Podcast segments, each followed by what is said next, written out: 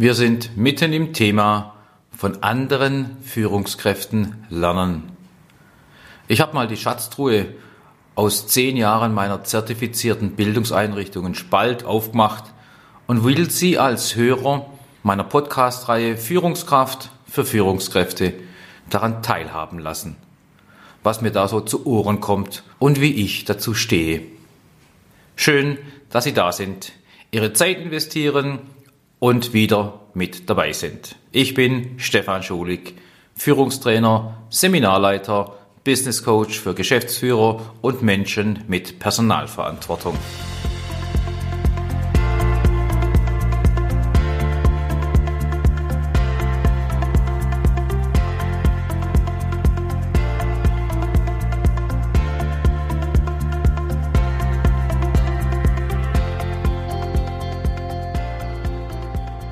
Ich mache das jetzt seit über 30 Jahren und habe mehr denn je Freude daran, mein Führungswissen, meine Führungswerkzeuge und Methoden preiszugeben, damit Sie einen Mehrwert haben und ich auch damit meine Mission in der Schulig Managementberatung erfülle. Ich will Sie als Führungskraft erfolgreich machen. Mich überrascht es wirklich manchmal, welche betonierten Glaubenssätze Führungskräfte zum Seminar mitbringen. Auch beamt mir's so manches ironisches Lächeln ins Gesicht, wenn Führungskräfte von ihrem Arbeitgeber zum Seminar geschickt wurden und der Auffassung sind, dass sie so eine Weiterbildung in der Führungsarbeit gar nicht nötig haben. Und davon können wir auch was lernen. Im Podcast 46, also dem vorigen, im Teil 1, habe ich zwar eine längere Einleitung gemacht, aber die kompensiere ich jetzt wieder, indem wir gleich ins Thema einsteigen mit diesem zweiten Teil und den nächsten Fragen und Aussagen von Führungskräften. Damit fahre ich fort. Da ist eine Aussage drin, die von Führungskräften gerne mal kommt. Ich kann doch keine Ziele für meine Abteilung machen, wenn ich keine von meinem Vorgesetzten bekomme. Also im Sinne eines Wasserfallmodells von oben nach unten gibt es Ziele. Wie soll es funktionieren, wenn ich keine von meinem Chef bekommen habe? Wie lautet Ihre Antwort? Was würden Sie dazu sagen? Ich gebe Ihnen mal meine. Doch, Sie können Ziele für Ihre Abteilung machen, selbstverständlich. Wer hindert Sie denn dran? Auch wenn Sie keine bekommen haben. Möglicherweise haben Sie sogar eine Stellenbeschreibung oder so eine Jobbeschreibung, Jobdesign Daraus können Sie garantiert Ziele ableiten. Was will ich mit meiner Abteilung erreichen in den nächsten Wochen, Monaten oder sogar in den nächsten Jahren? Wie man Ziele entstehen lassen kann, sie entwickelt, sie formuliert und umsetzt, ja, das habe ich auch schon in den Podcasts 38 und 39 thematisiert. Da können Sie gerne mal reinschauen.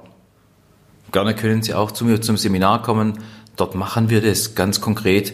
Am halben Tag schon investieren wir dafür, wie man sowas macht. Das ist nämlich gar nicht so schwer. Und wenn Sie Ziele machen, dann tun Sie mir einen Gefallen, schreiben Sie sie auf, kommunizieren Sie diese und zwar zu den Mitarbeitern, entweder einzeln oder im Team, je nachdem, wie die Ziele ausgestaltet sind und Sie kommunizieren die Ziele zu Ihrem Chef. Bin mal gespannt, wie der Chef reagiert, wenn sie sowas machen und es sowas sieht, wenn er keine macht. Ich glaube, dass das auch eine gute Eigenschaft einer Führungskraft ist in der Bandscheibe, das tatsächlich zu machen. Und Sie werden sehen, kriegen Feedback und wenn Sie keins bekommen, ziehen Sie Ihre Ziele durch. Und ich bin sicher, wenn Sie Ihre Aufgabe, Ihren Job richtig verstehen, dass das keine schlechten sind. Also, dann suchen Sie sie halt selber. Nächste Aussage. Um meinen Mitarbeitern zu helfen, wenn sie zu mir kommen, sollte ich fachlich mindestens das gleiche Level haben. Was ist Ihre Antwort? Ich sage Ihnen meine. Nein, das braucht's nicht. Warum denn eigentlich? Ich bin in manchen Firmen größerer, kleinerer, unterschiedlicher KMUs mal Interimschef für den Vertrieb oder für die IT oder Personal. Glauben Sie wirklich, dass ich zu allen Themen die fachlich beste Fachkraft bin? Nie und nimmer. Meine Aufgabe ist eine andere. Ich bin Führungskraft und muss die Werkzeuge einsetzen, um andere zu befähigen, um mit anderen zu reden, weil ich weiß, dass so Detailwissen, das wir manchmal hatten, immer weniger wird, weil die Fachleute sind langfristig per se fachlich die besseren, weil sie es öfters machen, mehr machen, näher am Thema dran sind als wir als Führungskräfte.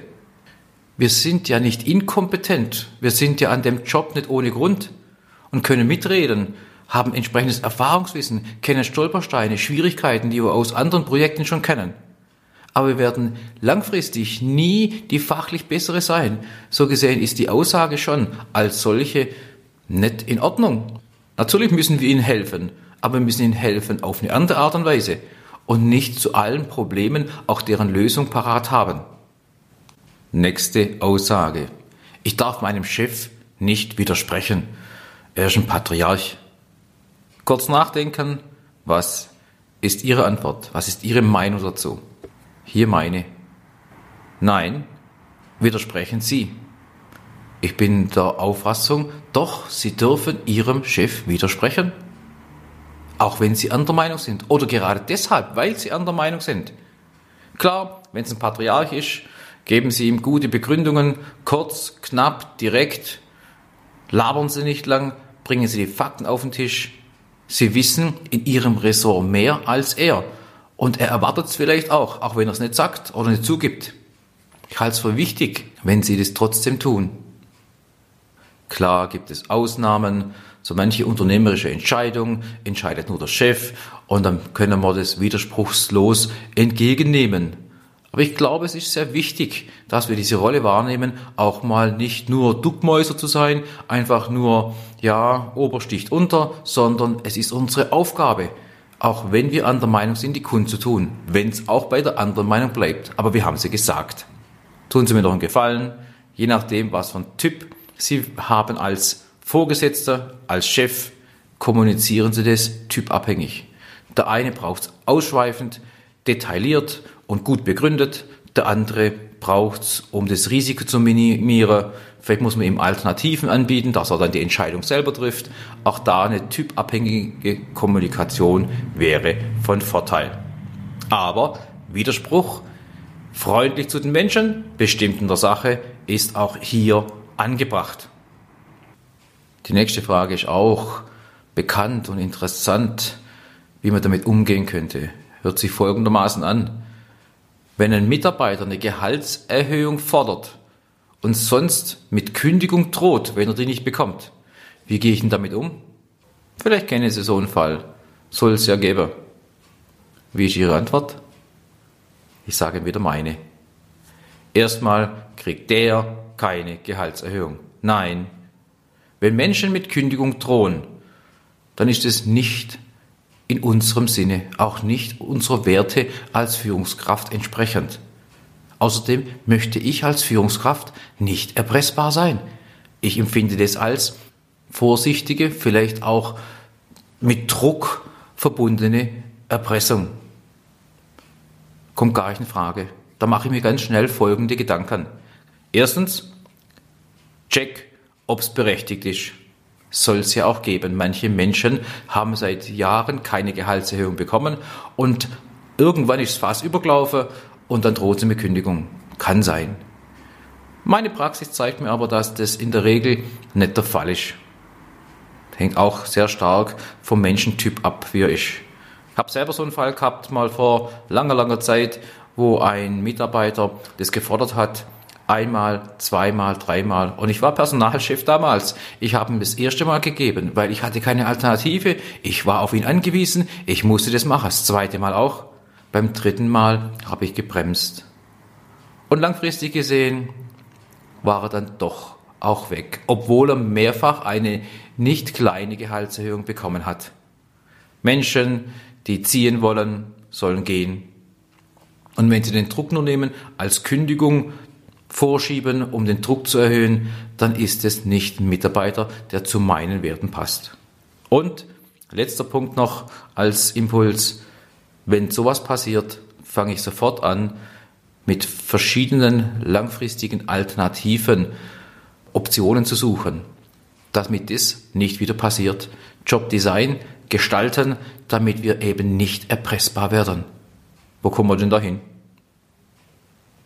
Nächste Aussage. Wie gehen wir denn damit um?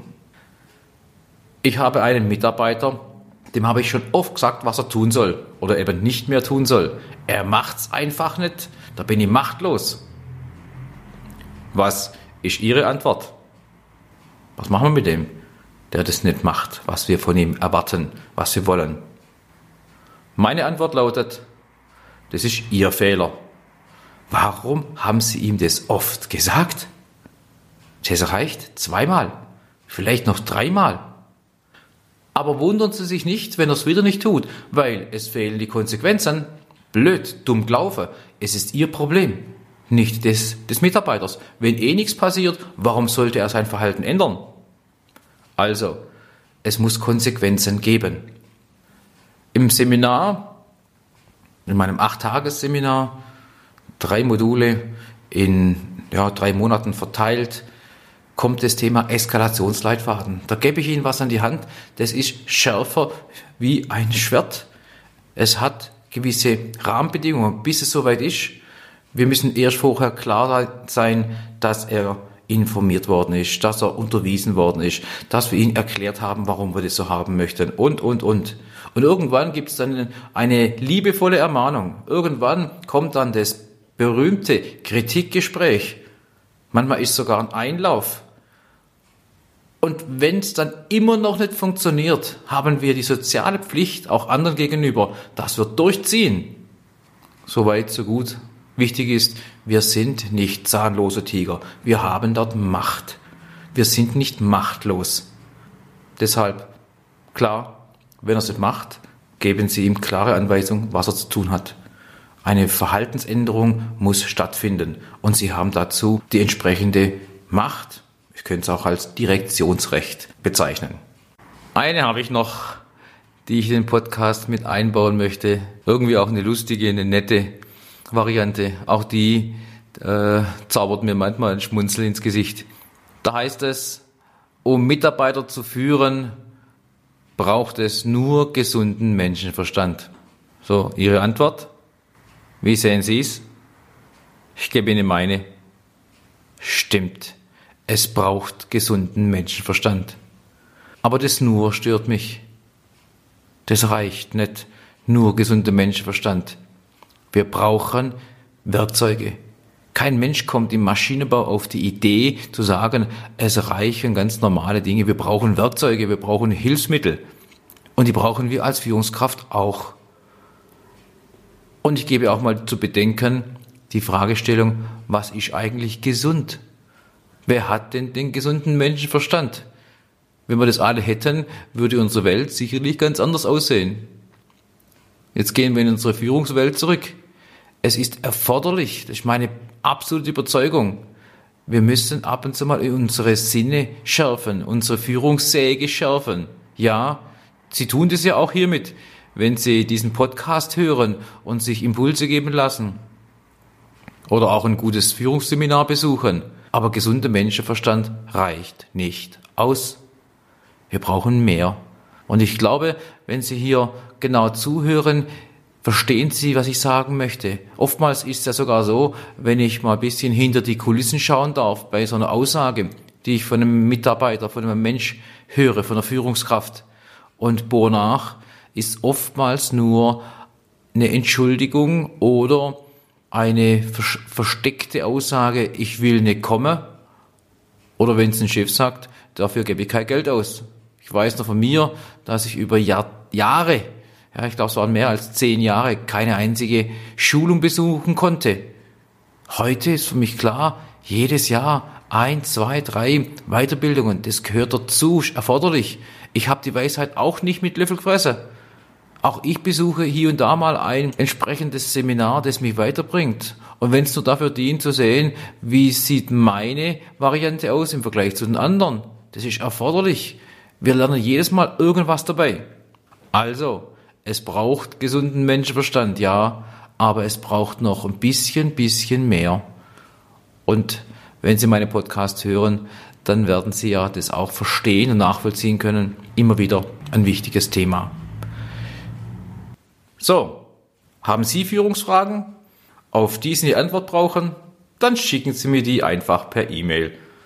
Sie schicken das an den Stefan mit f.schulig at schulig-management.de. Da liefern Sie Ihre Frage und ich schaue, ob ich Ihnen diese Führungsfrage beantworten kann. Alternativ lade ich Sie natürlich gerne zu meinen Führungsseminaren Führungskraft für Führungskräfte ein. Das ist wirklich ein über zehn Jahre optimiertes, entwickeltes Gesamtpaket, komplett was Sie brauchen als Führungskraft, dass Sie sagen können, ich weiß jetzt, wie es geht. Ich bin auch sicher, dass Ihre mitgebrachten Fragen, das machen wir eigentlich jedes Mal so, dass Sie Fragen mitbringen, dass die nachher eine gute Antwort für Sie erhalten. Und zwar nicht nur durch mich als Seminarleiter, sondern Sie selber werden die Frage in der Regel nach dem Seminar selbst beantworten können. Verspreche es Ihnen. Also schauen Sie sich auf der Homepage um, melden Sie sich gleich an. freue mich, wenn Sie auch zu mir kommen und wir uns persönlich kennenlernen. Soweit, so gut. Bis zum nächsten Mal. Es grüßt Sie, Ihr Stefan Schulig.